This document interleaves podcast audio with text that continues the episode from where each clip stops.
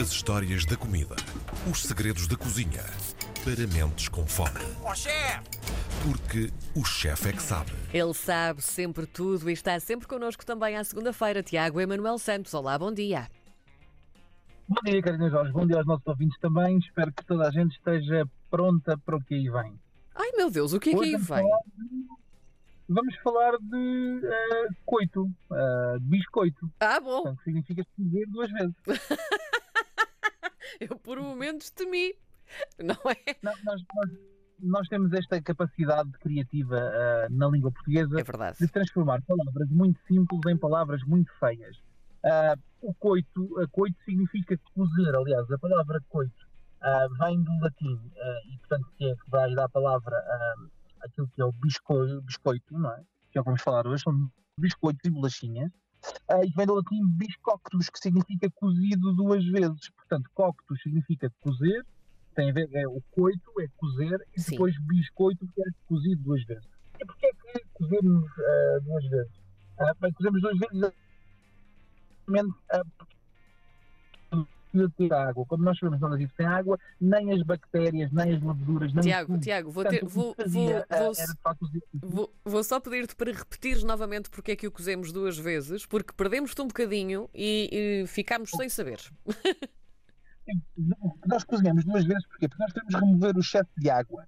A água, tudo necessita de água para viver, as leveduras, os fungos, as bactérias, e portanto, quando nós removemos a água, aumentamos a validade de um determinado produto, portanto, a Uhum. perecibilidade dele baixa.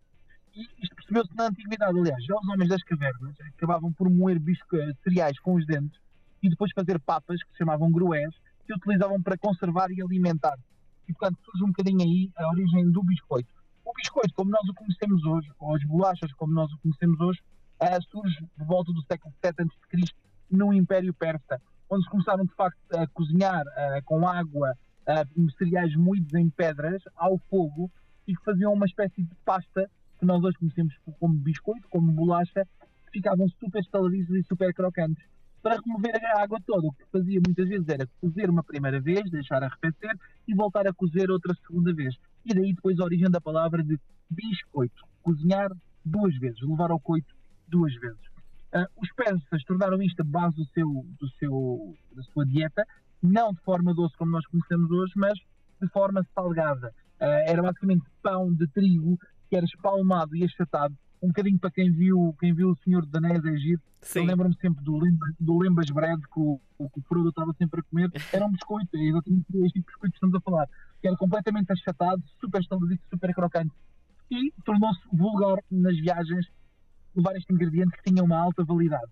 Mais tarde, os portugueses é que vulga- vulgarizaram e deram fama aos biscoitos, porque ah, e daí vir o nome de pão do mar ou pão de amor, porque era o pão que se levava para o mar porque não se estragava. E para aí fazia-se novamente um biscoito. Assava-se uma vez, voltava-se a assar uma, uma segunda, uma terceira ou uma quarta, a temperaturas baixas para remover a água. Nós hoje chamamos isso o processo de desidratar, basicamente, de forma a que fique seco e que não perca água. Eh, Não tenha água para que não ganhe bactérias. Na antiguidade isto percebeu-se também rapidamente com as frutas secas que se conseguiam conservar de um ano para o outro e aproveitaram esse princípio para fazer o mesmo aos nossos biscoitos e aos nossos crués.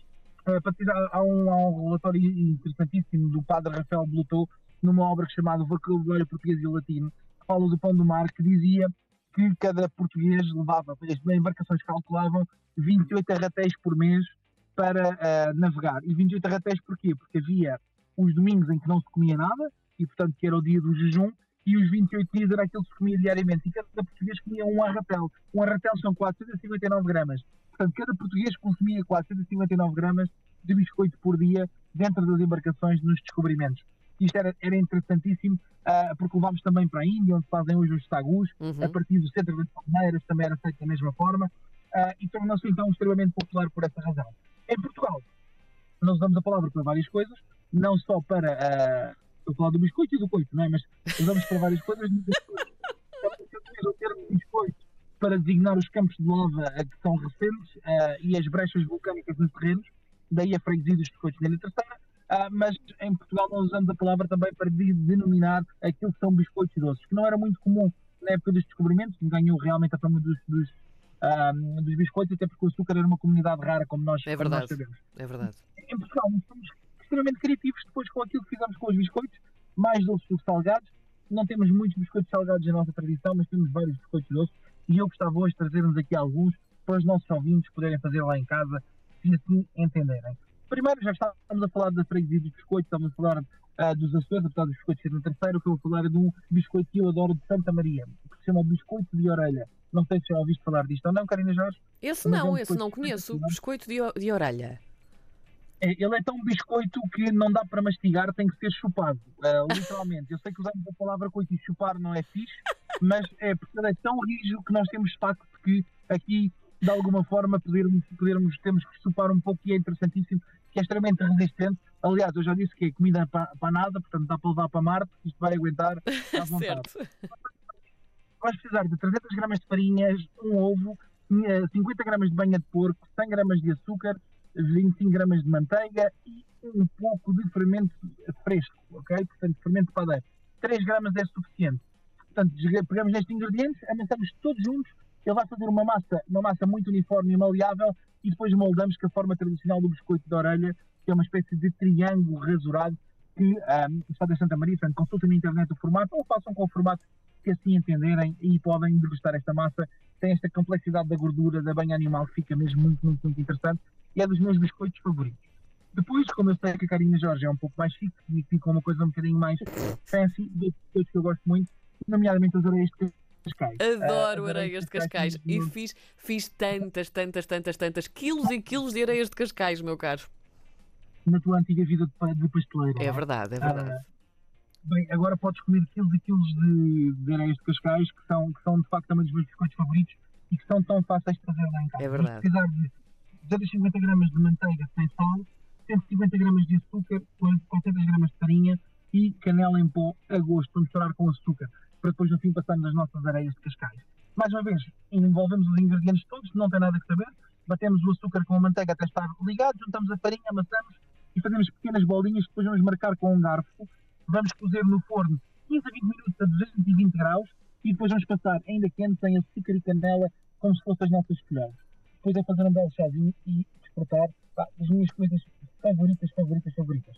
Biscoitos esses que eu também não tinha dito, mas que foi ah, a forma como Catarina, a Catarina, a rainha portuguesa que foi para a Inglaterra, Catarina V, levou para a Inglaterra o chá das cinco, né? porque é Ora uma coisa bem. muito inglesa, mas foi levada pelos portugueses, exatamente acompanhado dos biscoitos, e por isso agora temos também aqui o nosso chazinho, eu recomendo o chá da Gorriana dos Açores, para quem não provou, é o único chá na Península, na, na Península Ibérica, obviamente, e na Europa. É a única plantação de chá da Europa, 100% biológico, ali com uma influência atlântica espetacular. Depois, sendo eu de Setúbal, Carina Jorge tem que falar de um biscoito que ia muito nos descobrimentos e que eu adoro, que é uma bomba calórica, que são as fogaças de Alcochete. Hum, Pá, é das coisas que eu mais gosto de comer no mundo, não sei se tu já provaste ou não, já provei, sim, é ótimo. absolutamente incríveis. Para fazer uma fogacinha de alcochete, nós precisamos de 500 gramas de farinha, 250 gramas de açúcar, raspas de um limão, uma colher de sopa de canela em pó, uma colher de sopa de erva doce, 120 gramas de manteiga, 120 ml de leite e um ovo. Adicionamos os sólidos todos, portanto, tudo são ingredientes secos, e depois adicionamos por ordem de viscosidade. Primeiro a manteiga derretida, depois o leite e assim sucessivamente.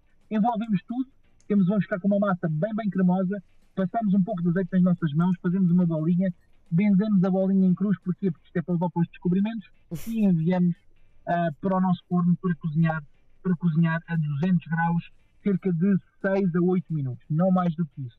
E vamos ter uma fogaça de alcochete incrível, meio encroada no centro. As fogaças de alcochete eram levadas nos descobrimentos e eram bebidas com o quê, Karina Jorge? Era um... Com a mosquitão de Setúbal. Olha que uma maravilha! companhia. Porque é moscatel de Setúbal. As fogaças, eh, não sei se já compraste fogaças, mas há de fazer o teste. Compras fogaças e deixas ficar na fogaça dois anos no teu armário e ela, no fim de dois anos, está boa. Está é rija, muito rija. e, portanto, ela aguenta muito. E o que é que os marinheiros faziam? Levavam as fogaças nos barcos e depois, como elas ficavam tão rijas, tão rijas, tão rijas, porque também não havia frigorífico dos barcos, como deves calcular, era um calor imenso, Uhum. elas ficavam tão rijas que tinham de ser molhadas em água salgada para ser combustível.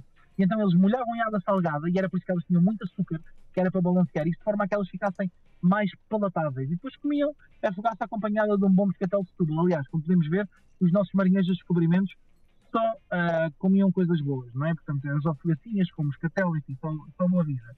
E para terminar, ah, continuamos na minha região com os esses de azeitão, que são os esses que fazem em todo o território. Este chama-se azeitão sem azeitão, mas há os esses, os esses da terceira, há os esses de Zimbra, portanto, há os esses de muito sítio.